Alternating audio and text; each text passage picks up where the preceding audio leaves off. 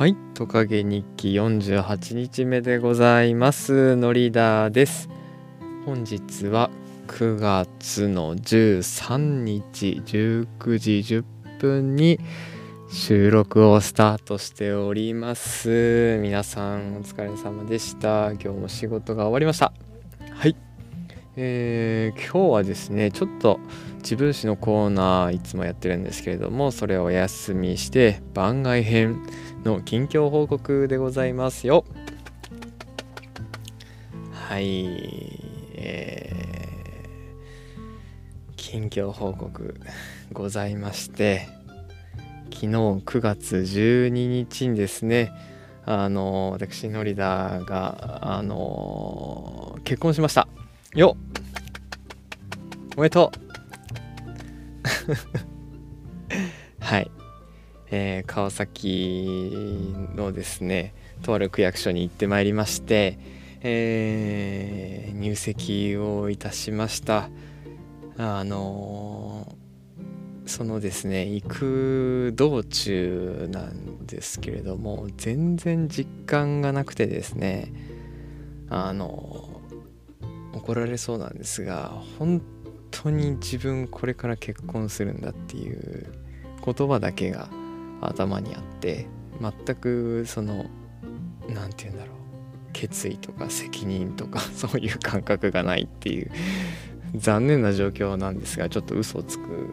あのポッドキャストではないのではいなんか ああ結婚するんだみたいな言葉だけがですね本当にあのこう一人歩きしてるような感じの状態でした。でまああの入籍自体は無事に済みましてはい。えー、今日ですねあの月曜日で、えー、区役所の方が確認されて、えー、まあ、電話もいただいてですねあの受理しましたということであの実がなくはい。私と、え奥さんがですねあの夫婦になりましたということでおめでとうございます。ありがとうございます。本当になんか結婚したなって感じですね。はい。まあ自分のですね昔の二十歳前後ぐらいのなんだあの意識では20意識というか人生プランですね。25歳ぐらいで結婚してるはずだったんですけれどもまあその25歳も特に根拠はなくてはい。でまあそれをですね、4年過ぎた形ですがはい今29歳、えー、ポッドキャストをやりながら結婚しましたということで過去の自分に言ってあげたいですね。はい。というわけではいあの再退社となりましたので皆さん今後ともお聞きの方よろしくお願いいたします。そして今日ここから聞かれた方長いですが自分史のコーナーちょっとずつ聞いていただければと 思います。はいちょっと長すぎるのであのまた番外編で3回ぐらいにまとめて喋ろうかなっていうことも考えていますがまだまだ。の自由気ままなポッドキャストですので今後もあのえあの暇つぶし程度にですね聞いていただければと思います。えー、現時点ではですねあの奥さんにこのポッドキャストの存在を明言はしていないんですけれどもはいあのまあインスタを結構頻繁にやっているというのも言ってますしツイッターのアカウント自体もあることと、まあ、検索方法は知ってるはずなのでまあね出会っててもおかしくはないんですがもうそろそろあの節目の50回を迎えますのでそこに向けてですね50回を過ぎたら多分50回ぐらいでちょうどですねあの、えー、現在に追いつきます。なので、まあ、現在に追いついてからでもいいかな。50歳あ50歳50回迎えたぐらいで、えー、お話奥さんにですねカミングアウトできればと思っております。はい。というわけで入籍しましたという、えー、報告でございました。まあ自分のですねこの記録としてもあのー、非常にいいものになるかなと思ってますんではい、えー、たとえ奥さんにいやこれ以上言わないようにしよう。はい。あのと思います。以上かな。なんか話したいことがあれば。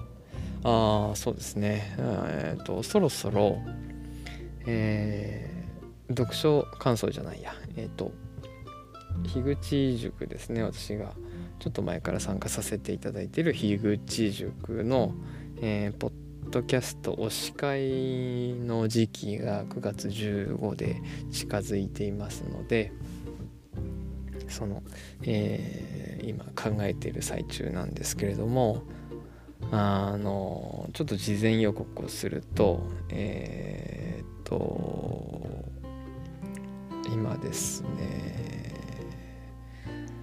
表人さんがやっている表人の声ログだったかな。ちょっと正式名称すいません。忘れた忘れてしまったんですがそれその、えー、ポッドキャストをぜひおすすめさせていただきたいなというのとあとはあれですね、えーと、伊丹さんがやってる、えー、スナック偏愛。もう皆さんすごい聞いてると思うんですけれどもそちらでもちょっと一つ、えー、お話できればと思っています。というところですかね今考えてるの。あとそうだ。えっと私がこの、えー、やってるトカゲ日記とまた別で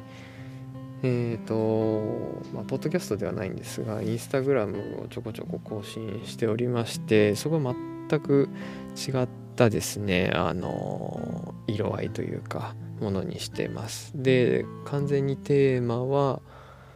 あの、私の趣味の一つであるレザークラフトを、まあ、基本的にはメインで更新してる形ですね。で今回のあのポッドキャストの概要欄にも入貼っておきますので、ぜひ、あの、一度ご覧いただければと思います。あの、一度ですね、一度というか、まあ、作品をその都度その都度、えー、作っていく工程をなるべく、えー、細かくですね、まあ、動画だったり写真だったりを通して、えー、まあ上げてる感じですね。特になんかなんて言うんだろう、まあ、うん。オリジナリティあふれるものを作るってよりもまあ自分が作りたいものを作って綺麗にできたら嬉しいなっていう感じで 作ってます。でその私が好きなあのブランドの一つに柳総理っていう、えー、あれをですねフライパンであったりとか片手鍋とかあとカトラリースプーンやフォークやなどを作っている、えー、メーカーと言ったらいいのかブランドと言ったらいいのかがありましてもう本当にシンプルイズベスト機能美こそがあの美だみたいなですね。あの本当に美しいフォルムのあのキッチン用品なのかな？を作る、えー、メーカーさんがあります。でメーカーさんというよりもデザイナーというかなんというか何と言ったらいいんですかね？はい。がありましてそういうですねなんか無駄なその装飾がないけどあの機能がつきすぎないみたいなそういうなんかものが好きでして昔からなぜかですね。あまりそこ深掘ったことないんですけどもあのレザー用品でも同じ感じであんまり装飾がなくてでもすごく美しい。でその何て言うのかな。こうゴテゴテいっぱいつきすぎない。けど、えー、要所要所の、え機能がちゃんとつかめてるみたいなものがあのずっとあの探してたんですけれども、まあ、ないから作ってるっていうところなんですがちょっとその辺の話もですねおいおい、えー、今後更新していく中でお話できればと思います。はい。